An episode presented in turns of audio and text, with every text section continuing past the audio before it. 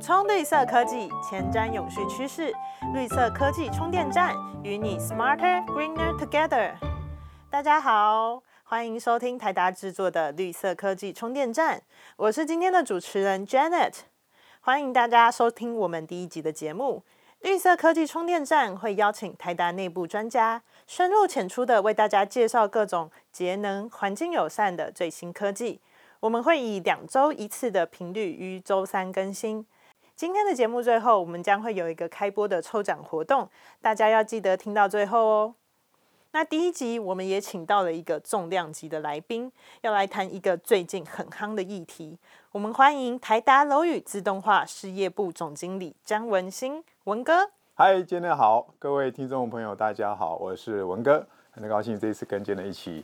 参加这个第一次的 podcast 录音，对，这是我们首播非常重要的一一次的第一次录音。首先想要跟文哥请教一下的是，三月底的时候，政府提出了二零五零近零排放的路径，那也引起了社会上的蛮多的讨论。那它其中有包含了四大的转型策略，分别是能源转型、产业转型、生活转型、社会转型，然后也提出了科技研发、气候法治的两大基础。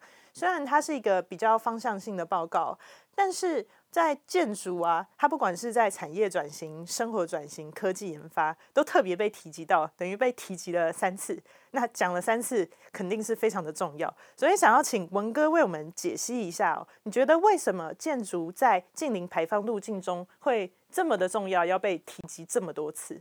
啊，我想这个问题不只是在台湾提出这个近零排路径的。这个时间才被重视，而是最近，尤其是这两年来，越来越关心这样的零排的议题或者减碳的议题。那其中为什么建筑特别重要呢？因为我们从调查报告里面看到说，啊，大部分人的活动时间都在建筑里面，不管是你工作或者是你生活，都在建筑里面。所以建筑里面的这种碳排或能耗，它占了大概将近有三十个 percent 到三十五个 percent 那么多。所以要做到减排，要做到零排。那当然是第一个的目标就是建筑，我想这个是一个蛮明确的方向。有没有回答你的问题？有，但是呃，我我觉得这样听起来，建筑减碳真的是非常划算的事情。就好像如果呃我要减肥，然后今天跟我讲，呃，我做了某一件事情就可以减掉三分之一的脂肪，我觉得是很划算哦。那但是呃，我们具体而言是怎么做才能够去做到建筑的减碳呢？呃，我们在看减碳这件事情，你刚刚讲到减肥哈，其实我看你不是很肥啦，所以那减碳是蛮直接，就是因为现在我们很少看到有零碳建筑这样的一个呃真正被实践出来的呃的的案例或者条件。那从国家的说，我们五零年要做到这种呃零碳，那是这是台湾的目标。啊，公司有一个目标，到建筑，建筑应该也可以做到零碳。那怎么样从现在的高碳排或是正常的碳排做到零碳？那中间当然有新建筑，有旧建筑。新建筑比较目前看来比较好处理，因为毕竟是新嘛，你就呃从头开始打造一个好的环境，所以设计可以先置入。那旧建筑怎么办？旧建筑比较麻烦，或者说比较不容易，是说因为它的使用执照或者它的设计已经都被。定下来了，就好像说啊，我们现在呃，我已经有一个很好的房子在那边，那你还要我改造，那我就得想想看，我原来的这个状况有哪些可以搞。所以他大概会从设备跟管理这两个层面去着手，所以他的方法不太一样。嗯，还是。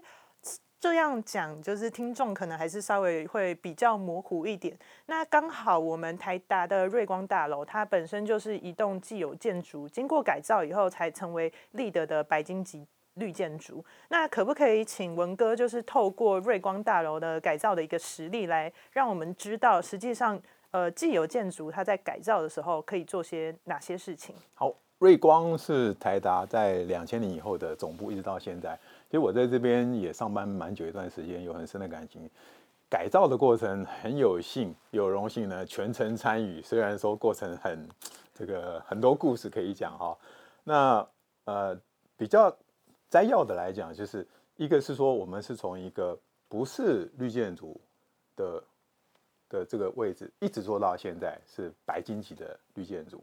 那在这个过程之中做了哪些事情？刚刚今天问，嗯，最直接的就是做设备的更换，所以我们去把空调原来的定频的空调换成是定频加变频的组合空调，灯由原来的水银灯啊拱灯换成是节能的而且可控的 LED 灯，电梯我们做了很多的回收的能源能源回收系统，把这些结合起来呢，我们大概从一一年的三百零四万度的电。到一五年，我们已经算到可以降到一百八十六万度，也就是说，整整我们用了四年、四年多的时间，省了一百一十八万度啊！这个对于如果说对于做一些厂务管理或者说做能源管理的的朋友来看，就是相当大的一个水准啊！这个那很多朋友会问说，这样的节省哈要花多少钱？那有有没有一个投资报酬率的概念呢？值不值得做？就是简单讲，值不值得做？那我们。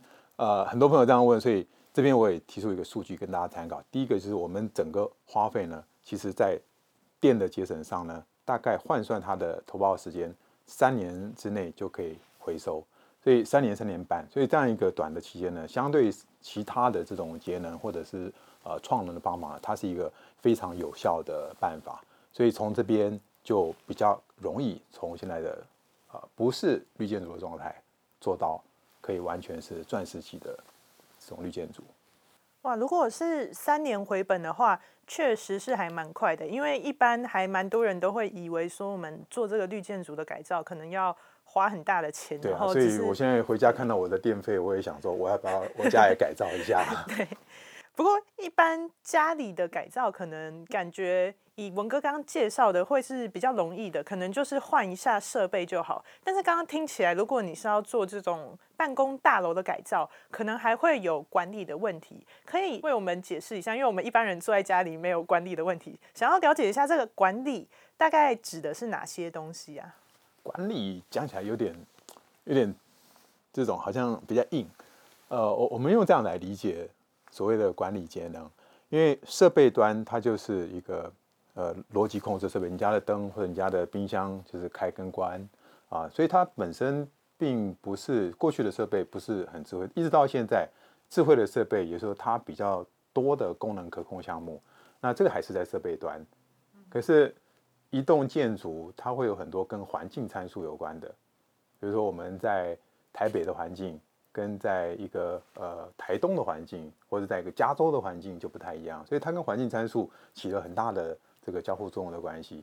那另外一个我们也会考虑，就是它的里面的我们讲 occupant 或者人在里面的活动行为。那这些活动行为可能是营业的活动，或者是休闲的活动，或者是医疗的活动，也会跟建筑的本身的这种管理有关。所以把这三个层面结合起来，大概我们就可以比较清楚的知道说我们要去。管哪些东西，哪些东西是该管的，哪些东西是可能啊不是那么重要。所以有一个层次之后，你就知道说我们怎么去针对我们的能源问题提出答案。所以听起来像是这个建筑的管理，它其实是要用一个比较高的维度去看，可能要看的不仅是它的设备，然后它使用者的活动和环境综合的去做一个考量来进行管理。那像是。呃，我们付出了这么心力去做管理，就很好奇说，除了节能以外，我们有没有一些其他使用者感感受上会比较明确的好处啊？就刚刚听起来，应该我们刚刚在讲，应该就是智慧建筑的概念，是吗？智慧建筑哦，我常常会跟呃，不管同事还是我们我们的朋友会谈到说，智慧这个字，呃，英文里面叫 smart building。聪明建筑或者是智慧建筑，其实它讲的是同样一个事。当然，从其他的领域可能不是这样的解释啊。但是我们讲智慧，那智慧这个，我我有一个例子给大家可以想一下，就是我们怎么去定义一个叫 smart building 或者聪明。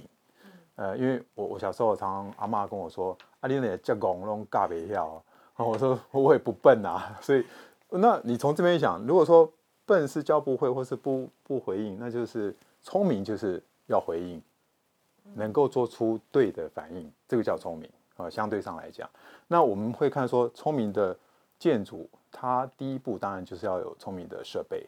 所以现在很多的设备跟以前不太一样，尤其是现在 IOT，我们讲物联网的时代，大家都很讲究怎么样去联动啊，联动这件事情变成是关键。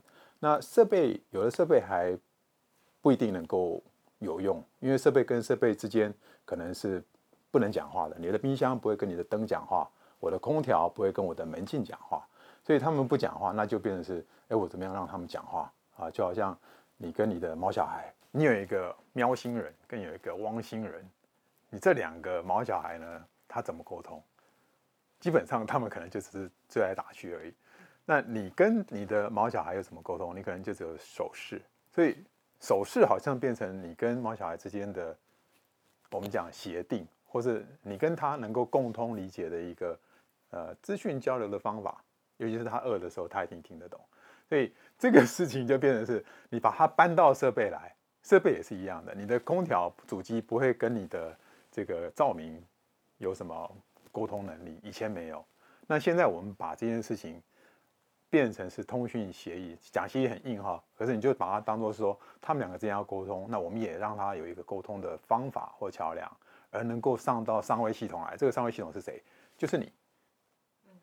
那你有这样的能力之后呢，你就知道说啊，我怎么去同时沟通跟跟照明沟通，或者跟我的空调沟通。沟通完毕之后，你可以做很多事情。你可以为这个环环境做很多事情，所以我讲协定协议的最大的意义在这边。那我们也刚好台达是我认为在业界最有能力讲处理协议的专家，因为我们在维也纳一个很漂亮的地方有一家很强的软体公司叫 l o y d i c 他们就是这个业界而且是公认的协议专家。那当然从具体讲，台湾有一个呃从二零一零年开始有个协会啊，这是温秀玲教授。在，他是一个在台湾的智慧建筑上的一个领先者、领导者，那就成立了一个叫这个 TIBA，呃，台湾 Intelligent Building Association。那它里面，如果说在业界的朋友就晓得，有七个很主要的项目来评断说，哦，你的建筑、你的这栋大楼到底多智慧啊？这就是一个具体的标准。那当然衍生到现在，很多政府的法规、容积率的奖励都会用这个来判断。哇，这。大家就可以看得出来，从一个呃我们所习知的建筑，到现在真正被接受的，或是法法规上标章上所定义的建筑，智慧建筑，实际上它是有一个很完整的架构跟路径在。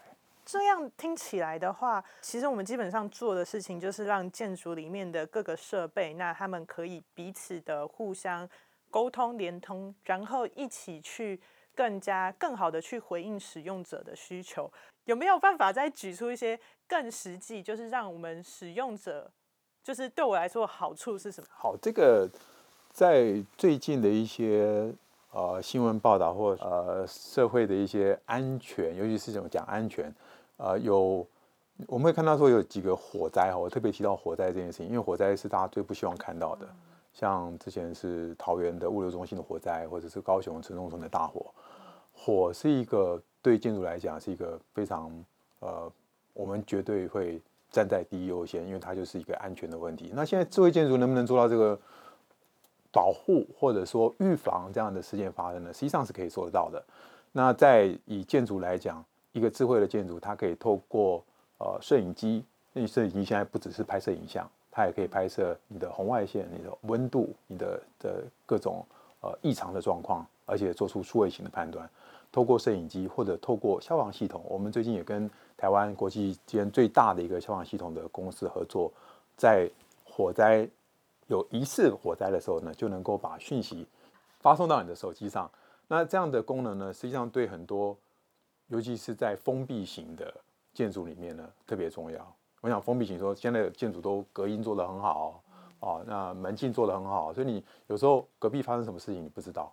那这样就能够确保你知道说，万一灾害真的发生的时候，你是能够第一时间处理。我想这个是在现在的智慧建筑里面很重要的一环。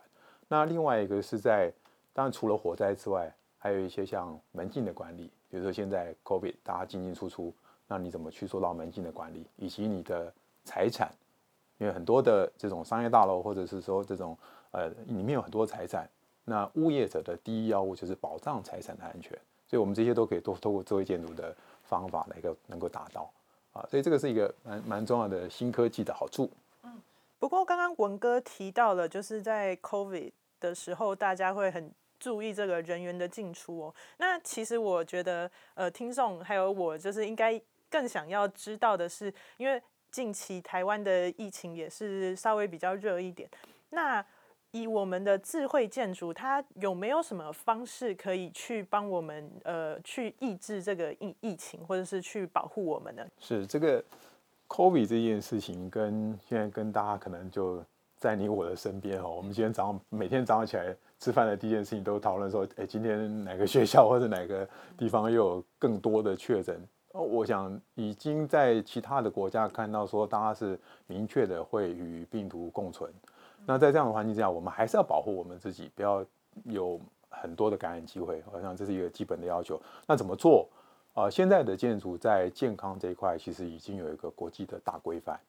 它跟 LEED 就是绿建筑呢，实际上在同样一个根源体系之下，它叫做国际健康建筑协会，叫 I IWBI。那台达很早也是第一个在台湾成为 IWBI 的拱心石的会员之一。所以我们在这个整个健康建筑的趋势上呢，可以说，呃，我们还算蛮领先的，就从知识的背景上，从一些做法上蛮领先。那回头回过头来看，刚刚 Jenny 讲的那个问题，就是 COVID 啊这件事情，怎么健康建筑有办法处理吗？那我们最近看到的几个，呃，我们直接而且有效的办法，第一个当然就是控制空气品质。嗯，因为空气品质从美国的研究，美国有一篇很重要的研究，它是一个。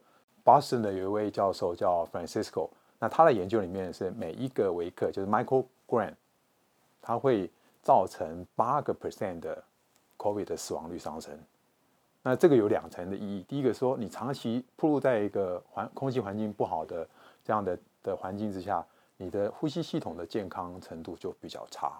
嗯，这是也是最近世卫组织才两个月前才提出的另一份警告，他说你的空气品质。实际上是跟你的死亡率直接有相关的，啊，那这个是一个很重要的因素，所以我们透过对空气的侦测跟管理，可以有效的来抑制我们的传染，啊，这个有一些文献在支持。那第二个就是比较主动的方法，你像我们以前在家里面常常用紫外线来做消毒杀菌，那紫外线那它那个波长是二五四的波长，啊，我们当然发现说二五四是不能直接照人的，啊，因为会有。这个紫外线的伤害，但是另外一个波长叫二二二两百二十二 nanometer，那这个波长在最近呢被广泛的使用，原因是因为在日本有广岛大学，那有这个呃很多的医学院所呢，他们证实了二二二这个波长对于消毒，尤其是对于 COVID RNA 的消毒特别有用。其实它是一个安全的紫外线，那这个安全的紫外线呢，它对皮肤没有伤害，它在三十秒之内。可以消除大概可照射面积里面的百分之九十九点七啊，这就比较技术型了哈。讲讲这个有点硬，可是还是提出来给大家参考，就是说现在的科技的方法能够有效的引导呢，把防护做得更好。不过刚刚有提到一个问题，其实呃我还蛮好奇的，想要追问一下。刚刚有讲到说室内的空气流通可以帮我们大大的去降低这个疫情的风险。但是，呃，我们在智慧建筑的情况下，和我们自己去打开窗户空气流通这两件事情的差异在哪？为什么我们需要智慧建筑？Jenny 这个 Jenny 这个问题真的问到生活上每一个人遇到的。我我记得有一次哈，我去欧洲的时候，那个早期的欧洲的 sales 问我说：“你睡觉开不开窗？”我说：“我睡觉，嗯，空气好的话就开窗。”他说：“不是，我们睡觉一定会开窗，因为。”当二氧化碳浓度很高的时候，基本上你睡眠是品质是会越来越睡越累。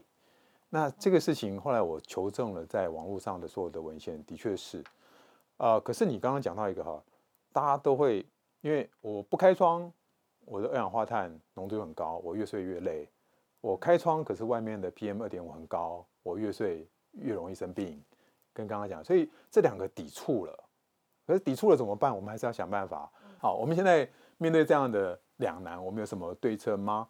好，台大有一个很重要的产品叫做空气感测器，呃，我们讲 Uno Next。那这个感测器它会跟我们现在的另外一个设备叫做新风系统呢联动，它会在侦测到不好的这些 particle 的时候呢，启动新风系统，而让新风系统能够运作，把里面的空气、室内的空气跟户外的空气做一个交换，而不让户外的这些不好的 PM 十、PM 二点五进到室内来。我觉得这个是一个很重要。现在透过科技的的这个帮助呢，我们可以做到一个两全其美的效果。嗯。这样听起来，我家也 还蛮想装的。一定要装了。我觉得都市人就常常会有这个烦恼，就觉得室内就是还蛮闷的，但是打开感觉外面的空气更糟糕。对啊，就也不太好。哦，这样听起来它真的是一个还蛮实用的解决方案。那不过我发现其实我们有点离题哦。我们原本在讲就是绿建筑、近邻建筑，然后后面不小心讲到说这些建筑内的科技啊，还可以提供大家。安全呐，哎，没有离题，没有离题。我给你一个故事。嗯嗯，我们最近在帮一个科技大厂解决它的停车管理问题。嗯，停车管理问题可能是很多朋友在台北或者在现在的园区里面会碰到。为什么出问题？呃，回来之后，因为现在不隔离了，也不分流了，所以大家拼命回来上班。上班的时候会发现说，因为人越来越多，台湾的厂商呃，以前在海外的都回来了。那现在科技厂耗到的人力越来越多，所以原来设计的停车场不够用，不够用的话，就变成说一定要并排停车。哦，大家一想到并排停车就很灾难了。哦，怎怎么并排停车？我在里面的车怎么办？那我们现在在举的办法就是，我们想要把这个并排停车的问题呢，透过智慧的方法解决。那你会说，那你只是解决停车问题啊？其实不是那么简单。第一个。如果没有这个系统，智慧的系统的话，你会发现车一直在那边绕。我就算有现在的红绿灯的告知，那我还是要绕，我才能够知道说我哪边有停车位。所以你根本不节能，就是汽油上的耗费，污染空气的污染会变得非常多。这是第一个。那第二个，你还花了员工宝贵的时间，他应该可以上去做生产活动的，可是他在在地下室找车位。好，所以这个就结合了刚刚讲的智慧呢，它不只是。呃，一个单单的面向说，好像是只有安全啊，或者只有健康，其实它更底层的都是可以牵涉到节能。这也是刚刚你问到，既然你有这样的疑问，我当然要回应一下。Sorry，Sorry，我现在理解了，其实就是只只要我们把呃所有的。环境啊，就是我们的建筑环境可以真的回应到大家的需求，就是让他做正确的事情，人也可以去做他们实际上该做的事情，它也是一种环保节能的概念。当然，好，那不过我们还是要回到我们的近邻建筑啊。您前面有讲到说，就是其实近邻建筑不是那么容易做到。那台达自己有做到近邻建筑吗？是台达在。过去十年的发展里面，我们一直朝向近邻建筑这个方向去做。我们比较 proud 或是比较真正做到近邻的有两个很重要的建筑点，一个是在北美，北美我们的 Fremont 的北美总部，那另外一个在高雄协助重建的纳马夏民权国小，那这个也是一个新的零零号建筑。所以这两个其实就呃很典范的有一个，第一个它的地域性不一样。所以我们做的方法也不一样。所以当各位想要说我怎么做零能耗建筑的时候呢，第一个要参考的或者要检讨的问题，说我在哪里？那我的活动是什么？以北美的总部来看，北美我们的总部在呃 Fremont，它就是在八八零旁边，Tesla 的对面。那它的地理位置很特殊，因为它也比较像北美建筑比较是平摊型的，它不像台北的建筑都是高楼大厦，所以从本质上来讲，它比较容易做到太阳能。这样的一个能源的呃创能，那再加上它有一个细湖的条件，来提供了在地热的恒温，所以我们也用地热的循环做到一个很好的室内的恒温的控制，所以这个是它的特色。也因为这样，它得到美国加州呃美国全国建筑的科技奖。那回过到台湾来，台湾这边的纳马夏，它的方法又不太一样，因为它就是我们从一五年一直做到一七年，那透过各种的节能手法，那确认。他现在是获得 LED 的零碳建筑的认证，所以很高兴那边的。我每次看到那边小朋友都觉得哇，在这边很幸福。那当然，以一般的企业来看，呃，还是要回到从刚刚建的提问的，呃，从设计开始，从设计到呃整个建筑的这个施工，一直到后面的维运。当然，比较重要的以方法来讲的话，就是从创能、节能跟凭证。因为如果不够用的话呢，这三个方法可以综合起来，那搭配出一个跟企业自己本身营业活动或者是所在地比较好的节能路径来做到零碳。其实真的绿建筑，或者说我们要去达到近邻建筑，是很需要因地制宜的，就是去看它在什么环境，然后它有什么条件，所以我们才能够去决定它要用什么手法去做到这个近邻。因为刚刚讲了，除了节能以外，还有创能，还有购买凭证的部分。那像是就是呃，如果一般的企业，比如说想要来跟台达取经的话，是有有这个管道吗？来的人还真的络绎不绝。好，我们之前很担心说 COVID 的状况，万一这个封起来的话，可能我们很多客人来不了。啊，我们跟客人的互动很多很多，在这边也看到很多不同面向的需求。你比如说，在欧洲，它规定了五大产业要进 C ban，就是 C ban 就是边境碳税的问题。那也有一些是因为台湾，因为马上这个本来是呃温管法要改成是气候变迁因应法。所以，英译法里面有一个碳排大户的条款的问题，所以这些都会牵动到大家非做不可。因为我今天不错，明天可能损失更多，或者根本没有生意了。那在这里，我们也提供各个来的这些企业的伙伴、企业的朋友们，我们可以从顾问的形式开始，怎么样先做到呃盘查，那做到绿能的规划，那做到后面做。这个绿电的匹配，我们自己有一些匹配的经验，那一直做到整个近零能耗。我想这边台达有相当多的经验，当然我们也不一定说能够适应到每个产业，但是提供这些经验经验呢，能够跟大家一起把近零这一条路走得更顺。